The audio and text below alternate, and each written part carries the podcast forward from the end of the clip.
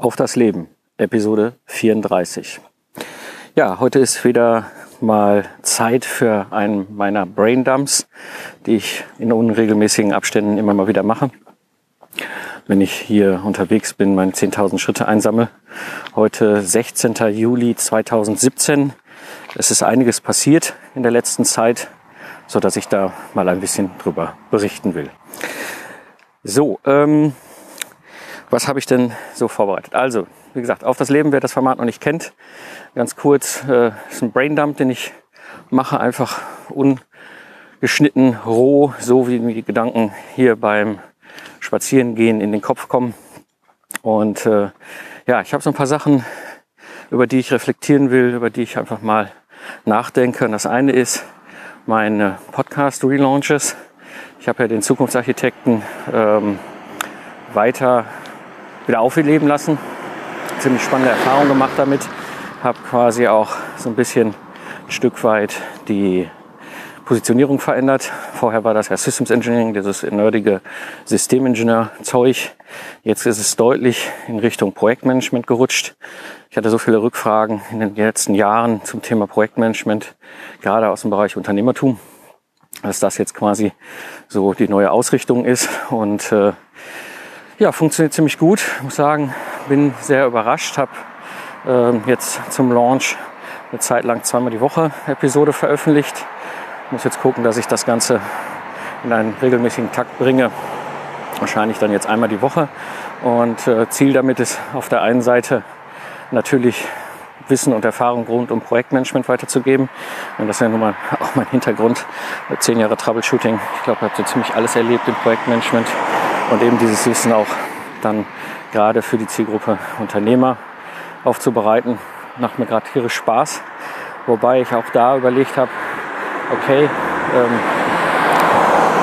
das eine ist ja, warum äh, mache ich das Ganze, ähm, diesen ganzen äh, Zukunftsarchitekten, Projektmanagement, Podcast.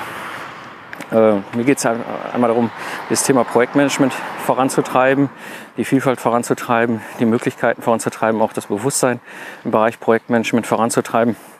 Steht natürlich auch die Frage im Raum, okay, was für ein Business steckt dahinter? Und äh, eins, was natürlich naheliegend ist, ist mein Productized Service Lastenheft erstellen. Ich meine, ist ja naheliegend. Ich habe die, äh, diesen Service und das dockt natürlich total ans Projektmanagement an. Aber die andere Frage ist, kommen natürlich Leute auf mich zu und fragen mich zum Thema Projektmanagement, ob ich ihnen nicht irgendwie helfen kann. Und äh, so werde ich diesen Podcast nutzen als Plattform, da ich nun einige Leute kenne in diesem Bereich, die da wirklich nützliche und hilfreiche Angebote haben, so dass ich da quasi eine Plattform baue, wo ich dann die Leute weiterempfehlen kann. Zum Beispiel, wenn es um Führung geht, zum Bernd Gerob und seinen digitalen Produkten oder wenn es um Einführung geht vom Projektmanagement von Jörg Walter oder eben entsprechend weitere Themen, wenn Leute auf mich zukommen, dass ich dann sagen kann, okay, guck hier, da gibt es wirklich sinnvolles Zeug. Also ich werde in dem Sinne jetzt rund um Projektmanagement keine eigenen Produkte bauen. Die einzige Leistung, die da andockt, ist eben mein Service, mein Productized Service Lastenhefte zu erstellen, wo ich äh, extrem gute Erfahrungen mitgemacht habe, den äh, dort andocken zu lassen. Ähm, Rankings laufen ganz gut. Man weiß bei iTunes nie so ganz genau, wie das Ganze funktioniert. Es gibt manchmal völlig äh, komische Effekte. Zeitlang war irgendwie so ein komischer Bodybuilder-Podcast auf Platz Nummer eins für zwei Wochen mit vier Episoden, was mich sehr irritiert hat, weil du kommst nicht mal eben schnell auf Platz Nummer eins. Ich habe mit Benjamin und Daniel mal geschaut, was könnte die Ursache sein. Was interessant.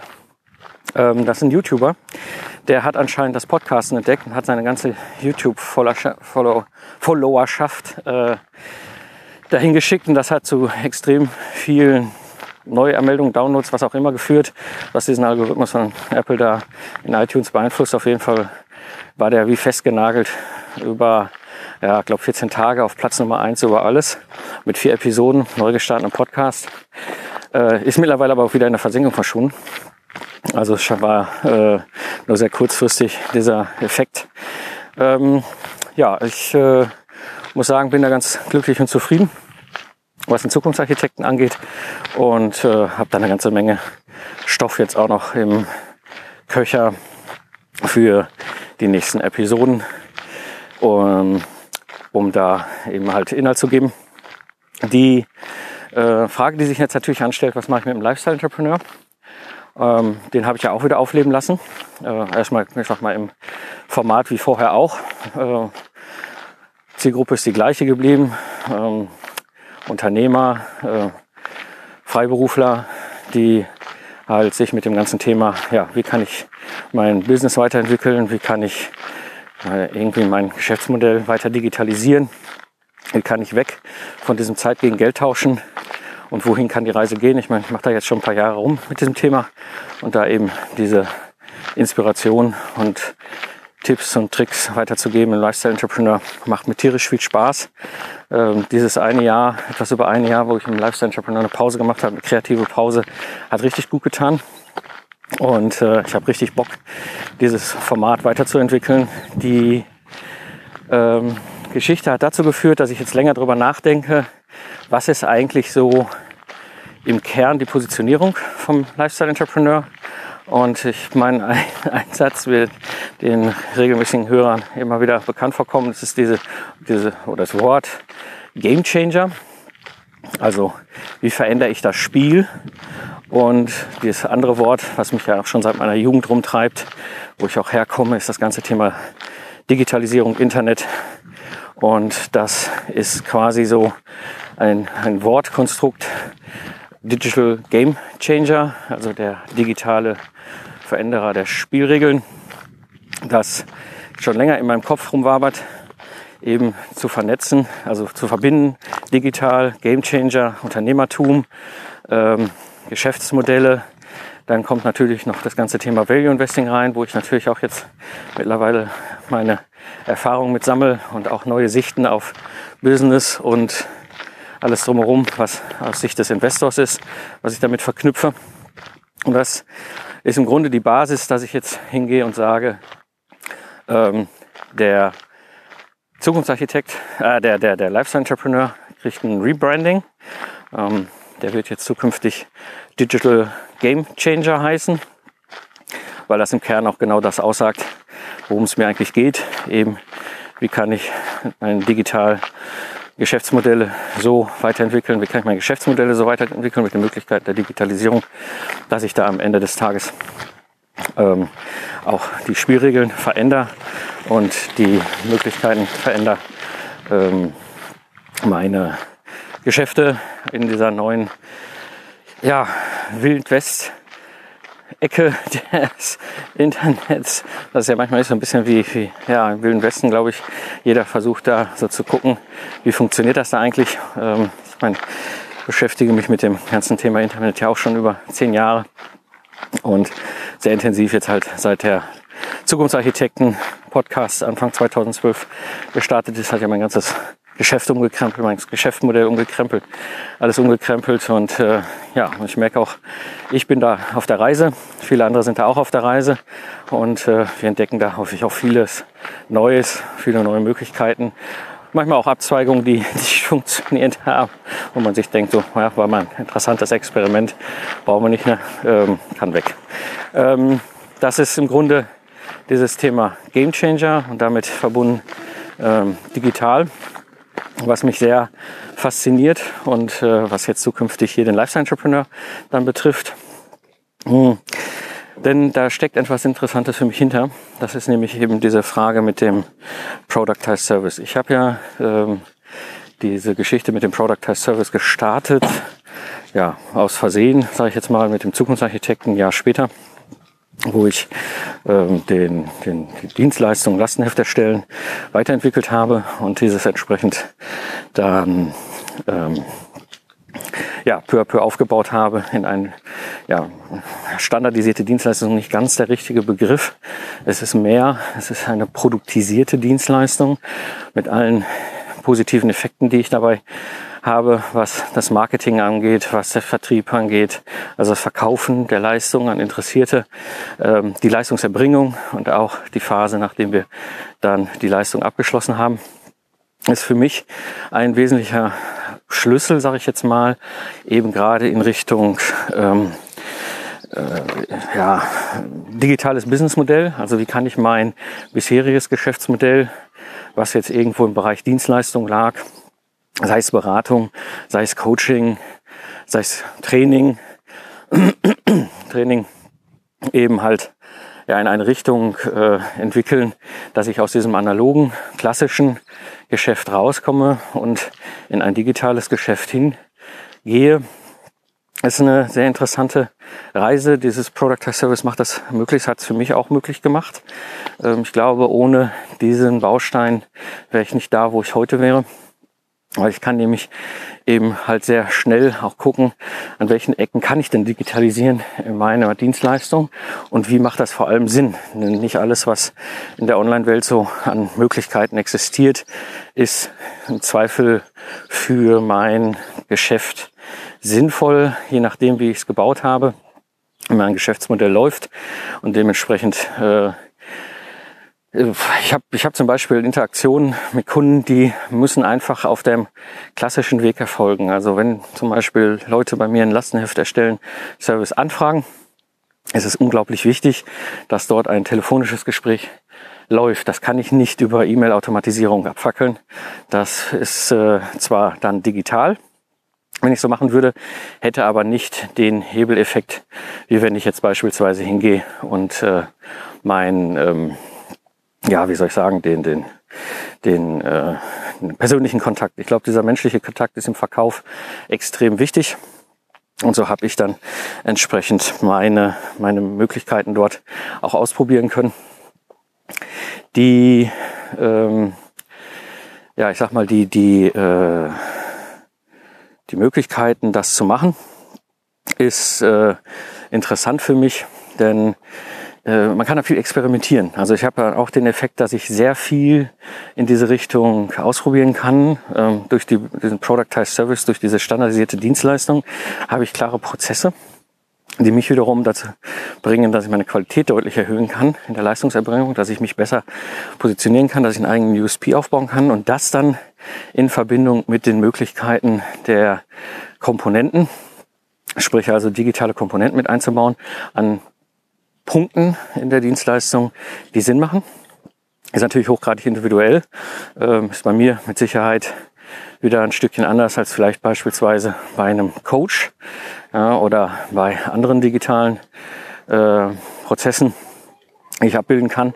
Äh, aber wenn ich diesen Grundprozess, diesen Grund Geschichte schon mal als Productized Service digital habe, dann ermöglicht mir das äh, entsprechend dann auch zu gucken, wann macht es wo Sinn und wann macht es unter Umständen gar keinen Sinn. Also das auch das ist eine Erfahrung, die ich selber gemacht habe. Ich habe ähm, die die ähm, Geschichte ja weiterentwickelt. Das war für mich halt ein Herzensanliegen. Ähm, dieses Wissen, diese Erfahrung, wie kann ich denn aus meinem bisherigen ähm, ja, klassischen Dienstleistungsgeschäft ein Productized Service bauen, kamen immer wieder Hörer und auf mich zu, Unternehmer aus meinem Netzwerk kamen auf mich zu. Weiterempfehlungen waren jetzt auch häufig äh, der Fall, wo Leute mich gefragt haben, so, ja, was machst du da, wie geht das eigentlich, ähm, wie, wie kann ich das vielleicht für mein Geschäft nutzen? Ähm, die, die ganze Geschichte, die dahinter steht, mit dem, ja, mit dem Thema erstmal zu fokussieren, zu schauen, was ist denn diese eine Dienstleistung, die einen extrem hohen Nutzen für den Kunden liefert und damit verbunden natürlich dann auch die, ähm, die Prozesse gestalten und die Prozesse zu digitalisieren und damit dann auch das Geschäft zu skalieren und mich auch mehr und mehr dann in eine Richtung zu bewegen, dass ich am Unternehmen arbeite und nicht mehr im Unternehmen arbeite. Ähm, weniger arbeiten, mehr verdienen, das ist ja immer so ein Bild, was bei mir im Hinterkopf drin ist. Was kann ich da tun, was kann ich da machen? Und ähm, ja, diese, diese Rückfragen starteten ja quasi schon 2013 mit dem Burkhardt, der auf mich zukam und mich fragte, ähm, ob ich ihn da, äh, da unterstützen kann persönlich, was mir super viel Spaß gemacht hat, was auch wahnsinnig spannend war zu sehen, was er daraus entwickelt hat. Und auch das Feedback ein Jahr später, wo wir uns getroffen haben, wo er sagte, er hat die Sachen alle umgesetzt, er ist total happy und äh, wollte einfach auch nochmal ganz wichtig mir eine Rückmeldung geben für die Sachen, die wir besprochen hatten, die er da angehen wollte. Und daraus entstanden ja dann die Zweite Rückfrage jetzt im Februar 2017, wo der Henning auf mich zukam und fragte, okay, äh, ich habe ein paar Fragen zum Thema Freiberufler, Dasein und Geschäft, zum Geschäftsmodell. Und wir relativ schnell auf das Thema kamen. Wenn, dann macht es Sinn, von Anfang an das als Productized Service aufzubauen, weil damit hast du die Möglichkeit, den größten Hebel an dein Geschäft anzusetzen. Die äh, dieses Gespräch führte ja dann zu einer ersten Mastermind-Gruppe, die ich zusammengestellt habe. Eine vierwöchige Online-Workshop-Gruppe, die gemeinsam mit mir an ihren ähm, Productize Service gearbeitet haben. Neun Leute, super spannend, was dabei rausgekommen ist. Es hat mir wahnsinnig viel Spaß gemacht. Es hat den Teilnehmern wahnsinnig viel Spaß gemacht. Ich habe schon ganz tolle Rückmeldungen bekommen von den Teilnehmern. Auch schön, wunderschön zu sehen, was einige mittlerweile daraus gemacht haben, wie schnell auch einige in der Umsetzung waren. Wirklich für mich auch so eine, so eine Sache, wo ich denke, das äh, ja, hebt mir auch, gibt mir auch ein gewisses Gefühl, dass meine Geschichten ein, eine Wirkung haben, einen Nutzen stiften und dass das Ganze auch einen Sinn macht. Und habe darauf basierend ja jetzt eine zweite Gruppe angeschoben, die im September dann zusammenkommen wird. Mittlerweile sechs Teilnehmer, die sich angemeldet haben und dort dann entsprechend an ihrem Productized Service bauen, was aus meiner Sicht auch für die Teilnehmer einen deutlichen Vorsprung im Markt darstellt, weil sie eben darüber sich ganz, ganz anders positionieren können und vor allem auch im Sinne des Kundens viel mehr Vertrauen aufbauen können, als wenn das äh, eine klassische, ja, ich sag mal, individuelle Dienstleistung ist. Ich hatte das früher ja auch alles und habe ja auch im Podcast hier schon oft genug darüber berichtet. genau. Also ähm, das macht wahnsinnig viel Spaß, wird mit Sicherheit ein wesentlicher Schwerpunkt sein hier im Lifestyle Entrepreneur. Zum einen das Thema Productized Service und alles, was sich da so drumherum rankt und bewegt. Und natürlich dann auch in 2018 in eine Richtung zu gehen, dass das ähm, ein Kernangebot sein wird bei mir, dass ich dort entsprechend zu festen Terminen im Jahr halt diese Gruppen zusammenbringe und wir gemeinsam vier Wochen daran arbeiten, dass sie ihr, ihr äh, Dienstleistungsgeschäftsmodell weiterentwickeln und auf eine neue Ebene heben. Und was äh, spannend ist, ist eben halt genau diese Vernetzung ist das, was dann auch für viele wertvoll ist, eben zu sehen, okay, was, was macht der Mike da, was machen die anderen da, was für Ideen gibt es, was kann ich davon übernehmen in mein, mein Geschäftsmodell, in meine Prozesse? Und äh, dann so nach vier Wochen halt das komplett stehen haben und damit auch direkt losgehen können auf die Kunden. Oftmals ja sind es Teilnehmer, die haben schon existierende, oft freiberufliche äh, Geschäfte, so dass sie einfach mit dieser Dienstleistung auf bestehende Kunden losgehen können und gucken können, okay, funktioniert das und dann eben den nächsten Schritt machen können, eben das Feintuning am Kunden äh, mit der Dienstleistung, so wie ich es ja auch vor drei Jahren dann gemacht habe. Macht wahnsinnig viel Spaß und äh, ist für mich äh, eine Leidenschaft geworden. Aber ich glaube, dass es äh, ein, ein, ein, ein unglaublich einfacher, aber wahnsinnig wirkungsvoller Schritt ist für jemanden, der ein bestehendes Geschäftsmodell hat, äh, eine bestehende Dienstleistung hat, die aber hochgradig individuell ist mit allen Teilen, die sich dann oftmals daraus ergeben eben in eine Richtung zu gehen, eine standardisierte Dienstleistung, ein Productized Service anzubieten und dann im nächsten Schritt diesen dann auch weiter zu optimieren und zu digitalisieren, wo es dann natürlich auch total Sinn macht und damit dann auch die Skalierungsmöglichkeiten abzubilden. War, ist ziemlich cool. Das finde ich, finde ich wahnsinnig faszinierend. Ähm, auch weil ich gerade gemerkt habe, so die Marketingmöglichkeiten sind da völlig anders. Also ähm, wenn ich überlegt habe, wie ich Marketing gemacht habe früher, äh, also gerade noch so 2005 bis 2010, ähm, das war völlig anders als heute.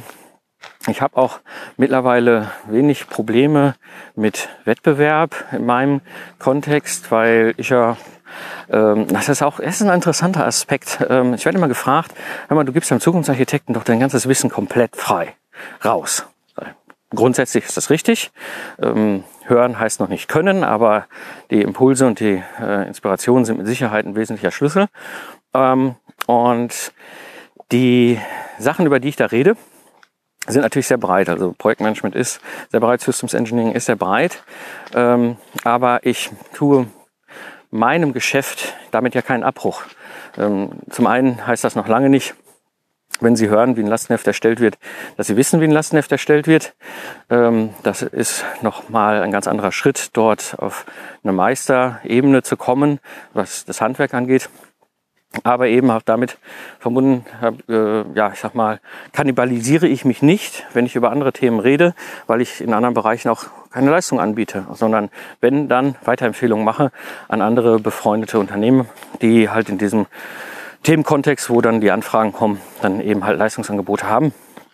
Ähm, Im Gegenteil, ich merke extrem stark, wie ich über diese Geschichten halt Vertrauen aufbaue und dieses Vertrauen dann entsprechend auch eine wertvolle Basis ist für die Zusammenarbeit, für die, für die Weiterempfehlung, für die Geschichten, die sich dann anschließen. Und das gleiche hier beim Lifestyle Entrepreneur, der jetzt zukünftig Digital Game Changer heißt als Podcast und auch diese Zielgruppe für mich darstellt.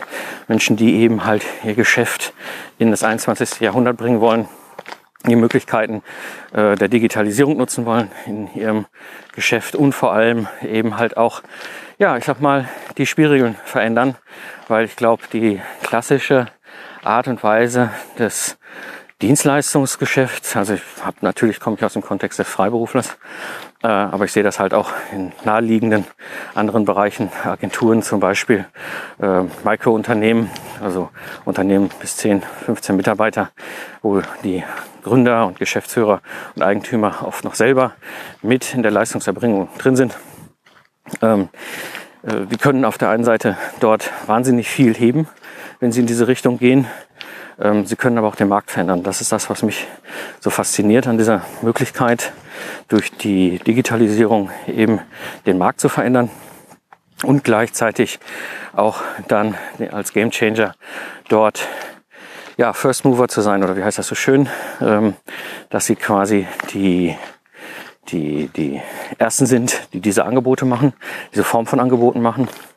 Um zu sagen, ich habe, ich löse dein Problem mit einer mit einer standardisierten Dienstleistung, mit einem klaren Ergebnis, klarer Festpreis, ähm, hohes Vertrauen in das Ergebnis, äh, all das, was den Kunden halt am Anfang möglicherweise davon abhält, zu kaufen, wenn ich eine individuelle Dienstleistung äh, anbiete und gleichzeitig aber auch ihr Geschäftsmodell in diese Richtung zu verändern und es gleich zu digitalisieren und äh, ja, die Möglichkeiten dazu nutzen. Das alte funktioniert aus meiner Sicht nicht mehr. Das Zeit gegen Geld tauschen. Äh, ich erlebe es gerade im, im Kontext der freiberuflichen Ingenieure. Da ist ein Riesendilemma im Markt äh, aufgrund der ganzen Geschichte Scheinselbstständigkeit und neuen Gesetzgebung, die wir 2017 bekommen haben. Ähm, ist es gerade für Konzerne und große mittelständische Unternehmen nicht mehr so ohne weiteres möglich. Oder eigentlich ist es für alle Unternehmer nicht mehr oder Unternehmen nicht mehr so ohne weiteres möglich, langfristig einzelne freiberufliche Mitarbeiter als ja, externe Spezialisten mit an Bord zu holen.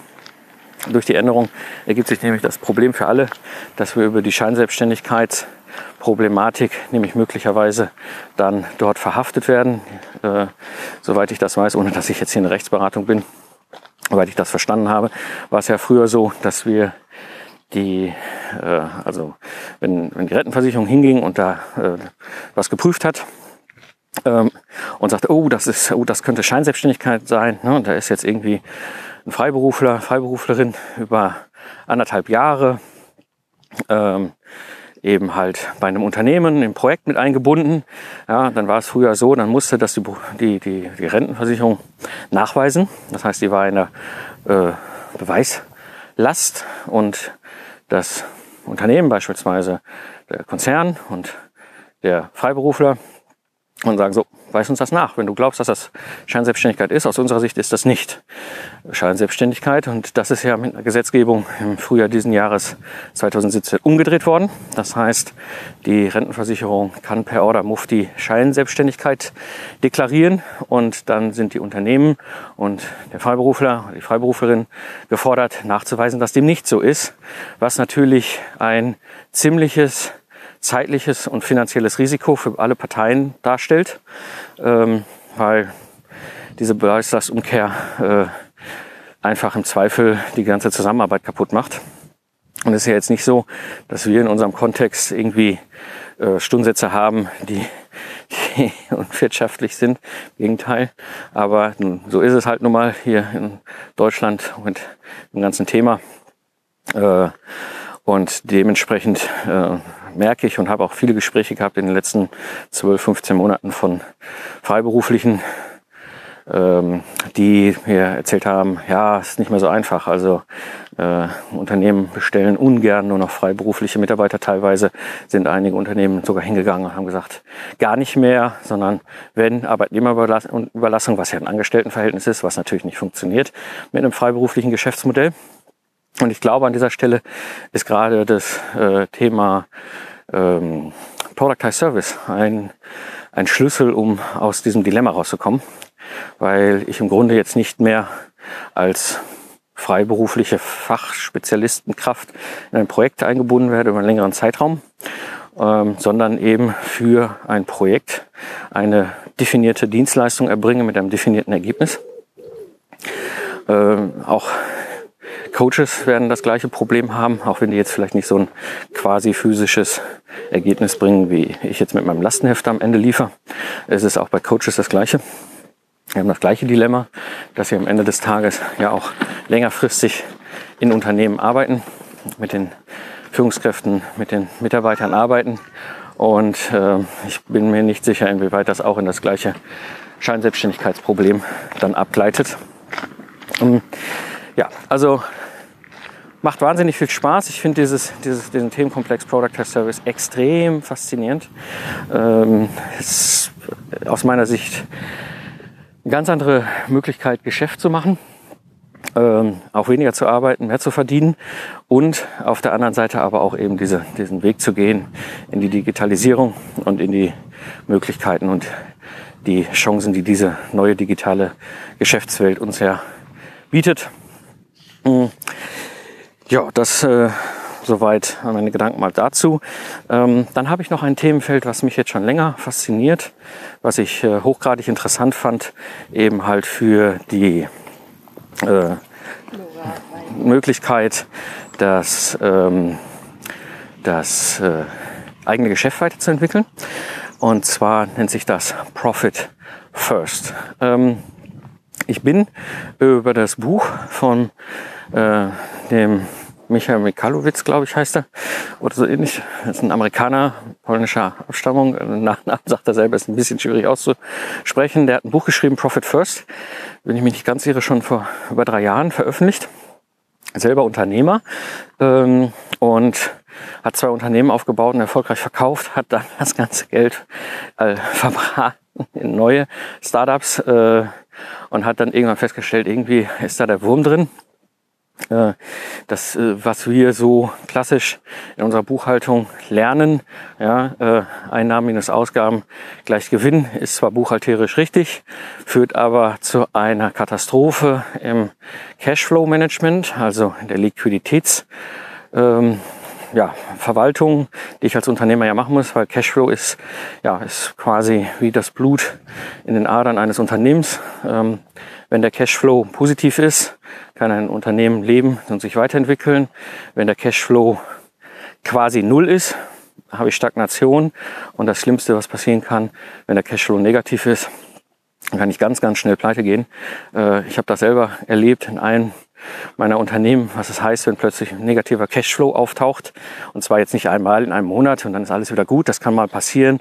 Aber äh, vor allem, äh, ich sag mal, über zwei, drei, vier Monate, da kannst du selbst super gut positionierte Unternehmen extrem schnell ausbluten.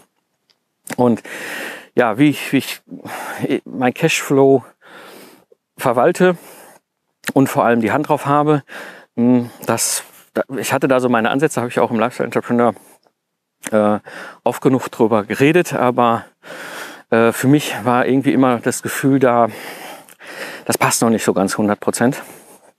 Und äh, bin dann mal in, ich glaube, bei Pat Flynn oder so in einem Interview von seinem Podcast über den Profit First Ansatz damals gestolpert, habe das aber nur so am Rande abgespeichert. Also im Grunde die Idee, die er in dem Buch beschreibt, ist, wir Unternehmer drehen einfach die Formel um. Also eben nicht mehr ähm, Umsatz minus Kosten gleich Gewinn, sondern Umsatz minus Gewinn gleich Kosten. Das ist schon mal ein ganz anderer Denkansatz der einen riesengroßen Vorteil hat, dass ich da die Prioritäten nämlich anders setze und äh, auf der anderen Seite damit aber auch mein Cashflow steuern kann. Und wie gesagt, habe das ganze Thema damals so am Rande abgespeichert, gar nicht so wirklich. Ich habe das Buch auch gar nicht damals gekauft. Ich weiß gar nicht warum. Bin jetzt aber vor einem halben Jahr über, wieder über das Buch und ihn gestolpert und ähm, hatte äh, so ein Aha-Erweckungsmoment. Habe mir dann direkt die zweite Ausgabe geholt, die jetzt ganz frisch auf dem Markt ist. Gibt's leider nur in Englisch, aber ich lese im Grunde fast nur englischsprachige Bücher, deswegen äh, habe ich mir das Ding direkt geschnappt, habe dann das Buch verschlungen und muss sagen, ich habe sofort implementiert und einen riesen, riesen Hebel jetzt in der Hand. Es ist schon völlig irre was dieses Buch da äh, beschreibt und dieses Konzept, was er da für sich damals entwickelt hat. Äh, denn ich habe jetzt plötzlich mein Cashflow in meiner eigenen Hand und kann damit nämlich mein Geschäft noch viel besser steuern. Ich merke das gerade ganz massiv. Ähm, auf der einen Seite äh, habe ich ja, ich habe ich hab früher im Grunde immer, wie habe ich das genannt, so ne, Handbreit Wasser unterm Kiel musste ich immer auf dem Konto haben. Ich habe ja sowieso keine, keine ähm, Kreditlimits oder so. Meine Konten, meine Geschäftskonten laufen alle komplett nur im Positiven. Erfahrung aus meiner alten Zeit. Ähm, als ich gesagt habe, ich brauche kein Geld, wenn das Geschäft sich nicht trägt, dann macht es keinen Sinn. Also brauche ich meine Geschäftskonten nur im Positiven.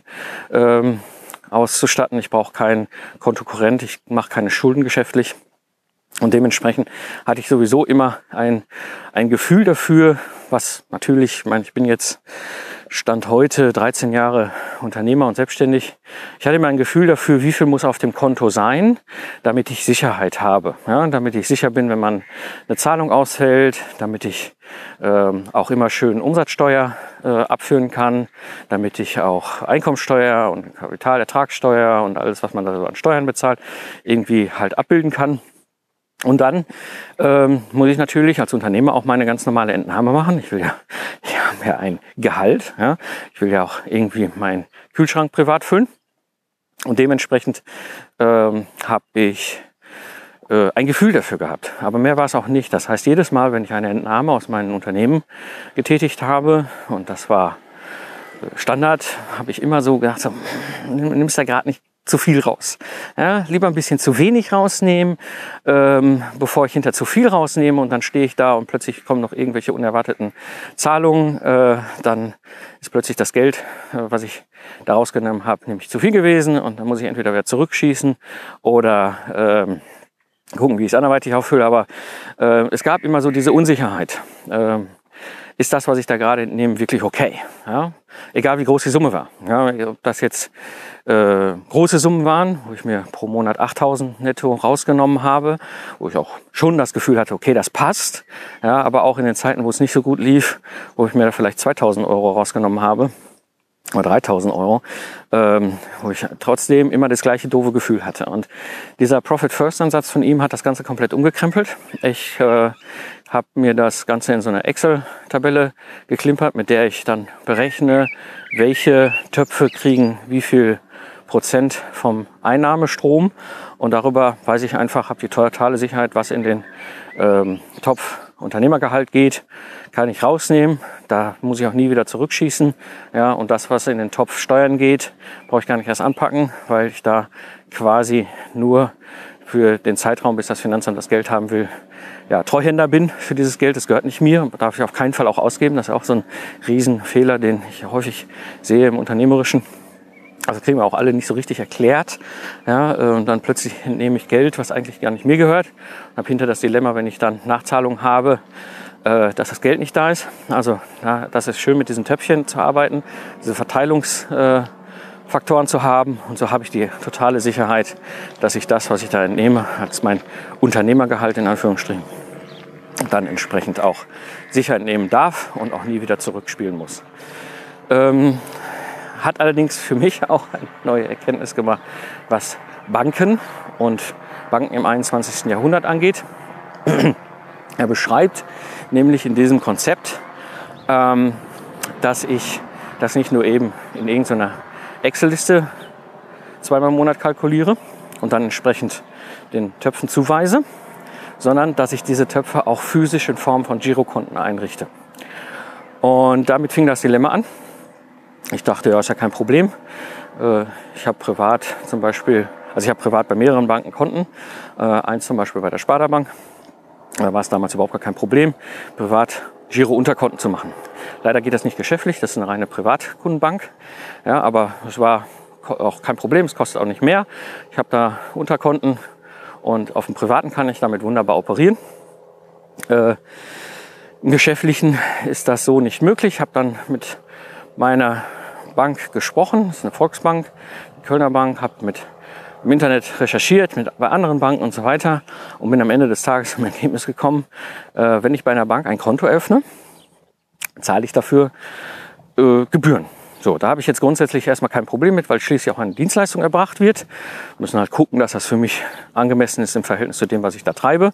Ja, da ich die Bank eigentlich nur als virtuelle Instanz nutze für meine Geldtransaktionen, brauche ich jetzt auch keine Beratung und ich brauche auch keine fanzigen Gebäude und ich brauche auch kein äh, Geldautomat und nichts. Ich brauche einfach nur diesen virtuellen Zugriff auf meine Konten, äh, über die ich dann arbeite. Aber das muss natürlich auch wieder abgebildet werden mit Serverinfrastruktur und Sicherheit. Das ist ja eine ganze Menge, was dahinter ist.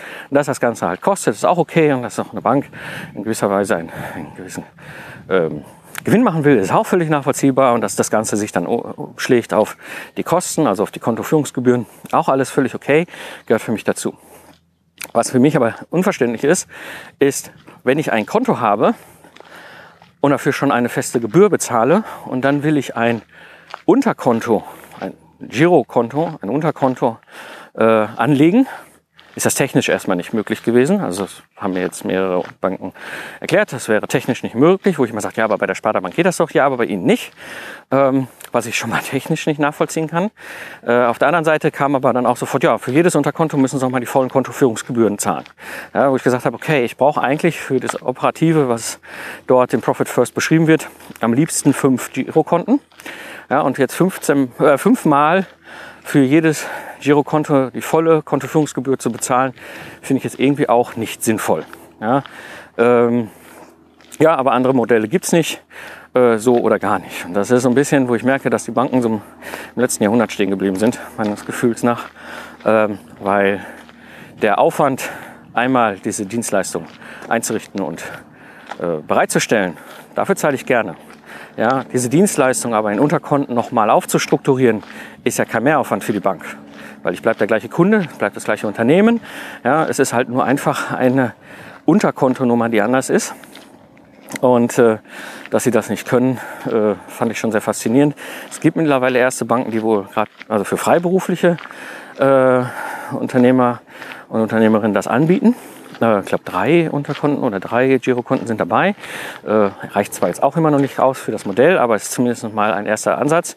Da ist es möglich, weil es Personengesellschaften sind. Das heißt, die Bank sagt, ja, im Zweifel haftet der Mensch, Mike Pfingsten, dafür. Ähm, mit meiner GmbH war das wieder nicht möglich, ja, weil das ist ja dann eine haftungsbeschränkte, eigenständige Unternehmung wo im Zweifel die Bank sagt, ja, äh, wer haftet denn, wenn jetzt hier was falsch läuft? Ähm, und dementsprechend äh, gibt da auch noch keine Angebote für, wobei mich das auch irgendwie irritiert. Ja, zumindest mal, wenn ich jetzt im Cash, also im positiven Wirtschaft, also wenn ich jetzt keine Kontokorrentenlimits habe, keine Schulden bei der Bank habe, dass ich da äh, das nicht machen kann. Ja, gut, muss ich jetzt eben gucken, wie ich da das Ganze weiterentwickelt, werde mit Sicherheit dann im Digital Game Changer in den zukünftigen Episoden dann auch nochmal strukturierter darüber berichten. Habe da auch schon äh, im Fokus eine Steuerberaterin aus München, die sich mit diesem Thema auseinandersetzt, mal in den Podcast zu holen als Interviewgast. Ähm, sehr, sehr spannendes Thema. Habe das gleiche natürlich dann auch mal weitergedacht, eben nicht nur fürs geschäftliche Profit First anzuwenden, sondern eben halt auch fürs private. Ähm, weil ich glaube, wir haben das Modell, wie die meisten das privat haben. Es gibt ein oder vielleicht zwei Girokonten, ja, wo da läuft dann quasi den ganzen, das ganze Gehalt in Anführungsstrichen drauf. Ja, und davon wird dann alles bezahlt.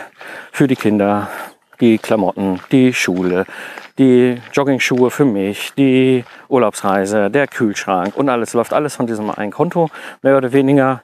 Ähm, Versicherung, Miete, was es nicht alles so gibt, was man so alles so ausgibt. Und ich finde dieses Konzept Profit First mit den verschiedenen Töpfen in das Private zu übernehmen, einen hochspannenden Ansatz.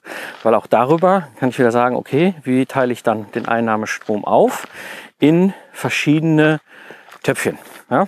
Beispielsweise äh, sparen für den Urlaub oder äh, sparen für eine Investition im Haus. Ja, was weiß ich, einen neuen Kleiderschrank im Schlafzimmer oder sowas. Ja, ähm, oder die laufenden Sachen im Bereich ja, äh, Essen, Trinken, Klamotten, was man da so alles hat, ja, was dann halt so einfach notwendig ist, äh, tagtäglich ein Töpfchen zu packen. Ja. Äh, all diese Dinge, äh, dann halt diese ganzen Sachen, Versicherungen, was man so halt so an, ne, bei mir gerade ne, privat versichert mit drei Kindern, also habe ich vier privat versicherte Personen. Das sind auch mal schnell jeden Monat 1000 Euro allein nur an Versicherung, die ich dann ausgebe.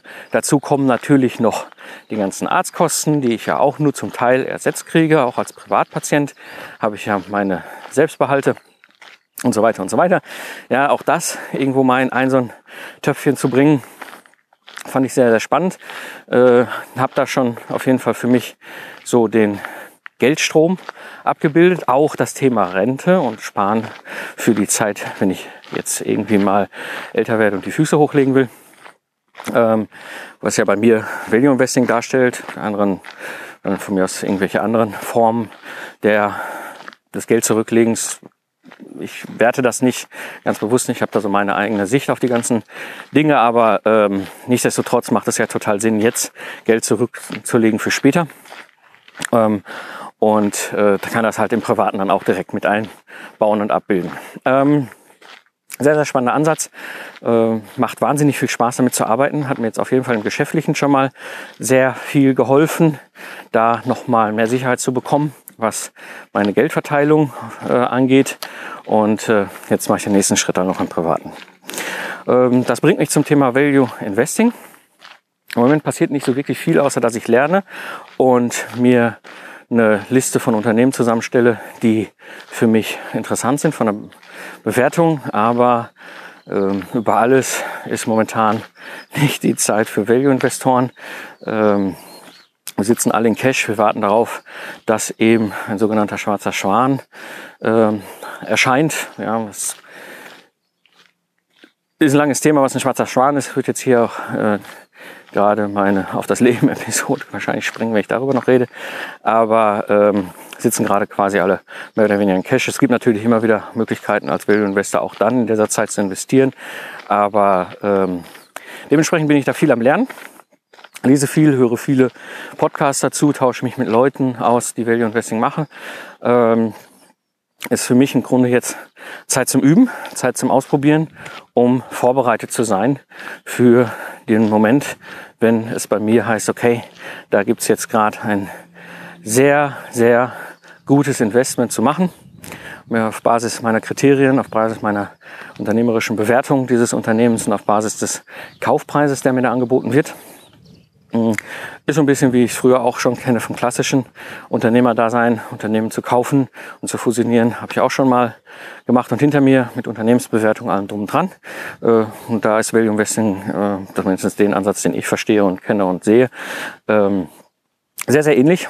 Ähm, eben, dass ich jetzt nicht physisch mit Notar ein Unternehmen kaufe, sondern am Ende des Tages einfach die Börse nutze als wirtschaftliche Plattform, eben diesen Kauf zu tätigen. Aber das ist nur die Ausführung der Geschichte. Der ganze wesentliche Teil läuft ja vorher. Und ja, das Unternehmen bewerten, einschätzen, persönliche Meinung bilden, ähm, immer, sich immer bewusst sein, ja, äh, dass ich nicht weiß, was ich nicht weiß. Ja, das ist ein ganz wesentlicher Punkt beim Value Investing. Ähm, äh, die Möglichkeiten, sich auszusetzen, im Positiven einen schwarzen Schwan zu sehen. Ja, es gibt ja schwarze Schwäne sowohl im Positiven, ja, wo sie eine riesen Chance darstellen, wie auch schwarze Schwäne im Negativen, wo sie ein große, großen Risiko äh, darstellen. Und da eben sich jetzt äh, diesen positiven schwarzen Schwänen auszusetzen, äh, macht Sinn. Ja, ist so ein bisschen dieses ähm, ja, Chancen sehen, Chancen mitnehmen, ja, sich also mit offenen Augen durch die Welt rennen und zu gucken, was gibt es da für Möglichkeiten. Nebenbei muss ich sagen, diese ganze Value Investor Ausbildung, nenne ich sie jetzt mal, die ich da selber mit mir selbst betreibe, führt für mich aber auch wieder unternehmerisch zum, zu einem großen Mehrwert. Denn ähm, dieses Value Investing, das, was ich da sehe und verstehe darunter, bedeutet ja, dass ich in ein Unternehmen investiere, was für mich ähm, Kriterien beinhaltet. Ja, also ähm, die sogenannten Burggraben, also sprich, was für verschiedene USPs, was für verschiedene ähm, Dinge sind im Unternehmen implementiert, so dass ich auch mit einer gewissen Sicherheit sagen kann, dass das ein gutes Unternehmen ist, gut geführt, gut aufgestellt am Markt, gute Produkte ähm, und so weiter und so weiter und dementsprechend ähm, dann auch als Value Investor sagt, okay, das wäre jetzt ein Investitionsobjekt, was ich spannend finde und der angebotene Preis, um es zu kaufen, ist auch okay. Und dieses Konzept, dieses Prinzip kann ich ja wiederum auf mein eigenes Geschäft übernehmen. Ja, warum soll ich nicht mein eigenes Geschäft nach den gleichen Regeln aufstellen, wie ich ein Geschäft, ja, ich sag mal, aufstelle, äh, was, ähm, was ich kaufen will. Ja, was mir wichtig ist bei einem Unternehmen, was ich kaufen will, habe ich ja gewisse Kriterien, auf die ich achte und dann kann ich diese Kriterien ja auch in meinem eigenen Geschäft äh, implementieren und gucken, dass ich da entsprechend ähm, gut aufgestellt bin. Das heißt, diese ganze Value Investor Ausbildung ist für mich auch nochmal ein wesentliches Element, um auch unternehmerisch halt mich weiterzuentwickeln nicht nur als Investor. Ähm, und das wiederum zu nehmen und gerade in, in meine digitalen Geschäftsmodelle zu implementieren, macht wahnsinnig viel Spaß. Ähm, ist für mich, gerade wenn es um dieses Thema Productized Service geht, halt auch ein, ein eine Möglichkeit, ja, auf der Spielwiese diese Dinge auszuprobieren und zu gucken, wie kann ich denn ja, äh, gewisse Modes zum Beispiel einsetzen. Ja, Profit First ist auch ein wesentlicher Teil. Äh, Cashflow Management ja, ist ein Managementfaktor, ja, die auch bei der Value Investor Bewertung reingeht. Ja. Äh, Owners Cash ist ein ganz, ganz entscheidender Schlüssel. Wie profitabel ist denn so ein Unternehmen, was ich bewerte als Value Investor? Und das Gleiche kann ich natürlich auch mit Value Investing direkt hands-on auf meinem eigenen Laden machen. Mm. Das sind so Sachen, wo sich, wo sich Dinge verbinden, wo ich merke, dass sich dort Wissen verbinden. Ich lese da extrem viele Bücher zu und schaue, was von diesen Sachen kann ich denn mal ausprobieren, was kann ich denn implementieren. Und äh, ja, und das macht irre Spaß auf der einen Seite, diesen Productized Service Lastenheft erstellen, weiterzuentwickeln, ähm, ihn aber auch gleichzeitig als ja, ich sag mal, ein gewisses Studienobjekt, ein, ein Experimentierfeld ähm, für das ganze Thema äh, Productized Service als unternehmerisches Wissen auch ja, zu nutzen. Nicht nur ähm, einfach ein Geschäft zu betreiben, sondern eben halt auch dann auf einer Metaebene mehr damit zu machen. Aber das ist eine Sache, die ich auch gemerkt habe bei diesem Productized Service. Es gibt einen, einen, einen Nachteil, der sehr schnell, wenn du erfolgreich bist mit deinem Productized Service, sehr schnell äh, zutage tritt. Das ist Langeweile. Ja, äh, ich könnte den ganzen Tag jetzt Lastenhefte schreiben. Ja, das Geschäftsmodell ein bisschen weiterentwickeln und tweaken hier und da. Aber wenn ich mir nur das mache, merke ich, dass mir sehr schnell langweilig wird.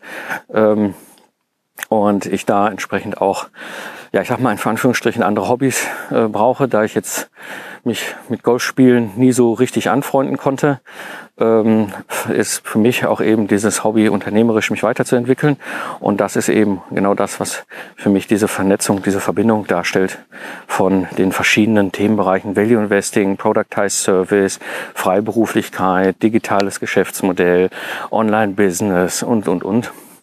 Ja, ähm, ja, macht irre viel Spaß und ich muss sagen, ist ein Weg, der mir auf dieser Reise gerade ziemlich viel, ja auch selber Zufriedenheit schenkt. Ähm, das ist, glaube ich, ein ganz wesentlicher Teil, was äh, Unternehmertum ausmacht. Auf der einen Seite die Freiheit, ja, sich dieser Freiheit auch zu stellen und mit dieser Freiheit umzugehen, ist ja schon eine Herausforderung an sich. Aber am Ende des Tages auch zu, das Gefühl zu haben, okay, ich stelle mit dieser Freiheit etwas Gescheites an und bin zufrieden äh, mit dem, was ich tue, mit dem Leben, was ich habe. Und ich genieße momentan wahnsinnig viel Freiheit. Ich genieße wahnsinnig viel der Möglichkeiten, die mir eben genau auf der einen Seite Productized Service äh, als Geschäftsmodell da anbietet, eben aber auf der anderen Seite auch überhaupt das Unternehmertum und mich da auch selber weiterzuentwickeln, auf eine neue Ebene zu heben.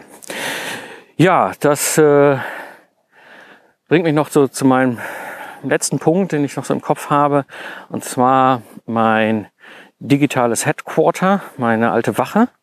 Ähm, die ist ja äh, ist ja durch Zufall, hat sich ja ein, ein Büroräumlichkeit bei uns die Straße runter von unserem Haus, zwei Minuten zu Fuß entfernt, ergeben. Und äh, da bin ich jetzt quasi über ein Jahreswechseljahr eingezogen. Äh, es war weder zeitlich geplant, dort ein äh, Büroumzug, Einzug zu machen, noch war es finanziell geplant. Das heißt, das muss alles natürlich dann aus dem Cashflow und aus der Zeit, die dann irgendwie da ist, äh, gemacht werden, was natürlich bedeutet, dass ich nicht ad hoc sofort alles picobello toll einrichten konnte, sondern einfach nur die Basics bereitstellen. Ich hatte ja mein altes Geschäft, äh, was ich ja damals virtualisiert habe, mein Büro in Köln, mal in so einen Seekontainer gepackt und da stand es dann zweieinhalb Jahre. War interessant, diesen Seekontainer wieder aufzumachen, alles wieder rauszuräumen. Ähm, dementsprechend bin ich jetzt an einem Punkt, wo ich überlege, wo ich dieses Büro jetzt dann äh, weiter entwickle, weiter nutze neben dem Normalen, was ich halt als Büro halt so brauche. Und da ist für mich ein, ja, ein Themenfeld, was mich schon länger antreibt, was ich hier im Digital Game Changer dann auch häufiger nutzen werde, äh, Video. Ich bin es ja gewohnt, Vorträge zu halten vor Publikum, deswegen auch vor der Kamera zu stellen, stehen, äh, macht für mich jetzt nicht so das große Problem. Ähm, allerdings habe ich weder ein gescheites Equipment dafür, noch eine gescheite Umgebung dafür gehabt. Und die habe ich jetzt. Und äh, es ist schon länger äh, da ein Raum noch nicht so richtig genutzt. Mein ähm, sogenannter Digital Space, wo ich eben halt jetzt ein komplettes Videostudio einbauen werde oder zumindest in einer Form einbauen werde, äh, dass es für mich als Videostudio nutzbar ist. Mal gucken, da habe ich äh, schon so ein paar Ideen, beschäftige mich momentan auch ziemlich intensiv damit, was da eigentlich Sinn macht. Äh, für mich auch wirtschaftlich Sinn macht, ähm, aber auch vor allem so, dass ich mich wohlfühle damit, solche Videos zu produzieren. Ein so ein Vorbild für mich an der Stelle ist Jeff Walker. Ich finde, er macht das ganz cool. Auf der anderen Seite kann ich das natürlich auch nutzen wiederum für meinen Product High Service. Das heißt, ich habe ja ein doch relativ ja, ich sag mal, erklärungsbedürftige Dienstleistung, ja, ein Lastenheft zu erstellen. Ich habe das jetzt gerade letzte Woche gehabt, äh, eine Anfrage gehabt vom Erzbistum Paderborn, ein Lastenheft zu erstellen für eine IT-Software-Investition, die sie anfragen wollen bei verschiedenen Lieferanten. Und dafür brauchen sie ein Lastenheft. Das war sehr interessant, das erste Gespräch. Also ich kriegte halt eine Anfrage. Das erste Gespräch dann mit einer führenden Mitarbeiterin dort, die mir sagte, ja, sie hat das vor zehn Jahren schon mal gemacht und ist so, so dermaßen auf die Nase gefallen, damit dass ihr keinen Bock mehr hat und jetzt gesagt hat, jetzt wollen wir vorhin Lastenheft haben, bevor wir die Anfragen machen. Ich so, ja, ja, genau so, das ist, ne, ihr habt es verstanden, sehr cool, ich kann euch helfen, auch cool. Aber ich merke, das ist für sie eine äh, Dienstleistung, wo, ja, das ist ein bisschen erklärungsbedürftig halt. Ja, das ist jetzt nicht irgendwie beim Bäcker Brötchen kaufen. Und ähm, da auch da ist für mich noch wieder ein wesentliches Element, wie ich durch die Möglichkeiten der Digitalisierung ihr im Vorfeld schon viel Hilfestellung geben kann. Und äh, da sind für mich ein wesentlicher Schlüssel Videos. Ja, dass ich halt einen Satz von Videos produziere, die quasi in meinem Vertriebsprozess dann eingebaut sind, so dass ich ähm, diese Videos dann entsprechend zur Verfügung stelle worüber sie dann wieder unabhängig von meiner Zeit sich schon mal ein bisschen mehr mit dem, der Dienstleistung beschäftigen kann, Vertrauen schöpft, die üblichen Fragen, die dann kommen. Denn sie ist ja nicht die Erste, die Fragen stellen. Ich habe ja mittlerweile schon einige Fragen, wo ich weiß, die kommen immer wieder, diese Fragen. Ähm, und wo ich diese, diese Sachen dann entsprechend schon frühzeitig in ein Video hineinbringen kann, was ich Ihnen dann zur Verfügung stelle. Sag, guck hier, da sind schon mal die wesentlichen Sachen erklärt. Ja, und dann ist ein Telefontermin, so dass wir in dem Telefontermin schon über die nächste, äh, den nächsten Schritt reden können. Was bei mir in der Regel dann meistens ähm, ja, das, der Auftrag ist. Und äh, ja, da, also da bin ich jetzt gerade bei wie ich diesen noch nicht wirklich sinnvoll genutzten Raum so ausstatte, dass er auf der einen Seite für mich als Videoproduktionsumgebung funktioniert, auf der anderen Seite aber dann eben halt auch, wenn ich jetzt gerade keine Videos produziere, auch anderweitig genutzt wird.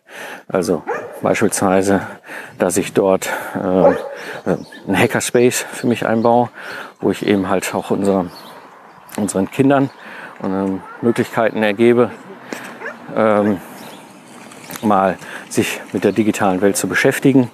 Ähm, auf der anderen Seite aber auch ähm, für mich selber ein paar Sachen auszuprobieren. Ich meine, vom Herzen her bin ich immer noch Ingenieur und liebe es, Software zu hacken.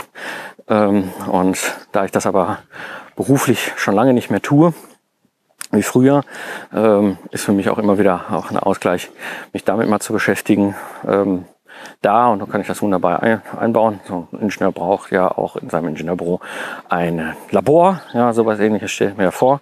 Und wenn ich das irgendwie kombinieren kann, Labor in diesem Raum, äh, Videoproduktionsmöglichkeiten in diesem Raum und wenn ich äh, Bedarf habe, dann auch das Ganze als Meetingraum zu nutzen. Naja, da bin ich gerade bei, wie das äh, funktionieren kann, wie das auch Sinn macht, äh, was für Sachen da Sinn machen, wie kann ich das auch ähm, so gestalten, dass ich mich damit wohlfühle und darin gut arbeiten kann. Ja, das sind so die Themen, die gerade anliegen.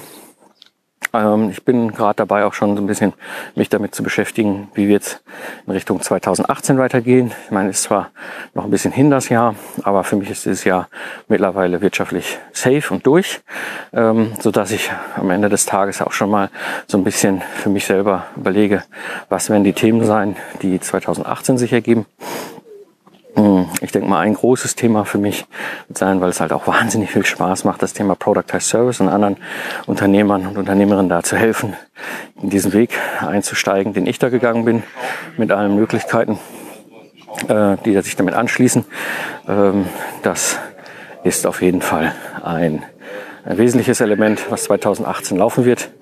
Ähm, ansonsten Weiterentwicklung natürlich meines Productized Service Lastenheft erstellen, plus zu schauen, was ich an weiteren bisherigen Productized Service Dienstleistungen, die ich ja auch in meinem Ingenieurbüro habe, beispielsweise das Mentoring und die Speaking Gigs, noch weiter zurückfahre. Äh, muss ich mal gucken. Speaking Gigs wahrscheinlich eher weniger, weil die Speaking Gigs für mich ein wesentlicher Schlüssel sind fürs Marketing meines Productized Service. Das heißt, ich habe im Grunde zwei Marketing-Elemente, die ähm, die ich nutze. Das eine ist natürlich der Podcast, der Zukunftsarchitekt.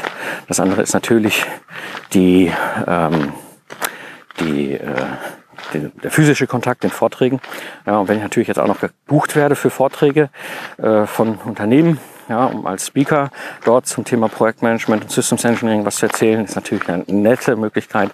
Ja, hint, hint, da gibt's noch einen Service von mir. Ich kann euch Lastenhefte erstellen. Das ist die effektivste Möglichkeit, euer Projektrisiko zu reduzieren. Mhm. Ja, ist das mit Sicherheit was, was erhalten bleiben wird. Ob ich das Mentoring im Ingenieurskontext weitermache, ist noch mit vielen Fragezeichen ähm, belegt. Muss ich mal gucken. Äh, Habe ich noch keine abschließende Meinung zu was, ah ja, da kommt, das kommt für mich auch noch ein, ein Gedanke, äh, auch schon länger hoch, ähm, ja, für die Community hier von dem Lifestyle Entrepreneur Schrägstrich Digital Game Changer Podcast etwas Neues zu machen. Und zwar Hörertreffen. Ich habe äh, schon länger, äh, ich habe ja lange Zeit als Zukunftsarchitekten äh, unterwegs war, Hörertreffen gemacht. Damals war ich ja noch aktiv als Troubleshooter der Welt unterwegs. Und wenn ich dann abends irgendwo in irgendeinem Hotel übernachtet habe, habe ich einfach ins Netz geschm geschmissen, hallo, ich bin da und da. Wer Bock hat, kommt vorbei. Und das war immer ziemlich cool. Klar, es gab natürlich eine, äh, manche Hörertreffen, wo keiner da war. Äh, ist ja teilweise sehr spontan oder in Ecken, wo jetzt vielleicht nicht so viele Hörer sitzen. Ähm, aber in, in, in der Regel waren Hörer da, durchschnittlich fünf. Also plus minus um die fünf Hörer sind dann zusammengekommen, was für mich natürlich einen riesen Mehrwert hatte. Ja, da sitze ich nicht in der Bar und klapper da an meinem Podcast rum, sondern kann mich mit Hörern austauschen. Hatte sogar ein Hörertreffen, wo ich über 30 Hörer dabei hatte, was mich schon ziemlich umgehauen hat, dass so auf einen Schlag so viele Hörer zu einem Hörertreffen kommen. Und das war eine coole Erfahrung. Es hat mir wahnsinnig viel Spaß gemacht, damals beim Zukunftsarchitekten, gerade für diese Ingenieur-Community. Äh, ich habe aber im Lifestyle Entrepreneur nie Hörertreffen gemacht. Ähm, sie haben sich ein Stück weit indirekt ergeben, sodass Hörer aus dem Lifestyle Entrepreneur, die auch freiberufliche Ingenieure sind, auch einen Zukunftsarchitekten hören, ähm, dann dahin gekommen sind. Und wir haben uns auch auf diesen Hörertreffen neben dem Fachlichen natürlich auch über das Unternehmerische unterhalten. Ich habe nie explizit Hörertreffen gemacht für einen Lifestyle Entrepreneur. Und das ist so ein Ding, wo ich auch jetzt ziemlich konkreten Idee im Kopf habe, halt ein regelmäßiges Hörertreffen zu machen ähm, für den Lifestyle Entrepreneur AK Digital Game Changer ähm, hier in Köln so dass es da einfach die Möglichkeit gibt, sich auch mal auszutauschen. Ähm, auch das ist eine Erfahrung bei einem Hörertreffen. Äh, die ersten paar Minuten war so, oh, hallo Mike und danke und mal persönlich treffen und so weiter und so weiter. Und nach ein paar Minuten stellten dann alle fest, oh, guck mal, das gleiche Problem, das gleiche Thema. Ach, guck mal, der kommt daher, der macht das, das ist ja interessant, das ist ja spannend. Also ich, spätestens nach fünf Minuten war ich total abgemeldet. Ja, und die Hörer haben sich untereinander vernetzt und ausgetauscht und das hat mir wieder viel Spaß gemacht. Und dementsprechend ist das schon mittlerweile relativ konkret wie das ablaufen wird. Ich werde mit Sicherheit dann hier im Digital Game Changer in einer der nächsten Episoden auch dann offiziell darüber berichten, auch über die E-Mail-Liste, dann Bescheid sagen, immer wenn ein Hörertreffen ist. Also falls du jetzt noch nicht in meiner E-Mail-Liste bist, dann empfehle ich dir sehr dringend lifestyleentrepreneur.de und dann wirst du da mehrere Möglichkeiten finden, dich in meine E-Mail-Liste einzutragen und dann auf dem Laufenden zu bleiben und dann auch mitzubekommen, wenn es ein Hörertreffen ist. Ähm, ja, das soweit einfach mal zu den Themen, die mir so im Kopf rum äh, gesprungen sind und die ich jetzt einfach heute mal äh, im Rahmen vom Auf das Leben mal wieder als Braindump hier äh, aus meinem Kopf in so eine Episode reingeworfen habe. In diesem Sinne, ich wünsche euch einen schönen Tag, viel Erfolg, schöne Woche und auf das Leben.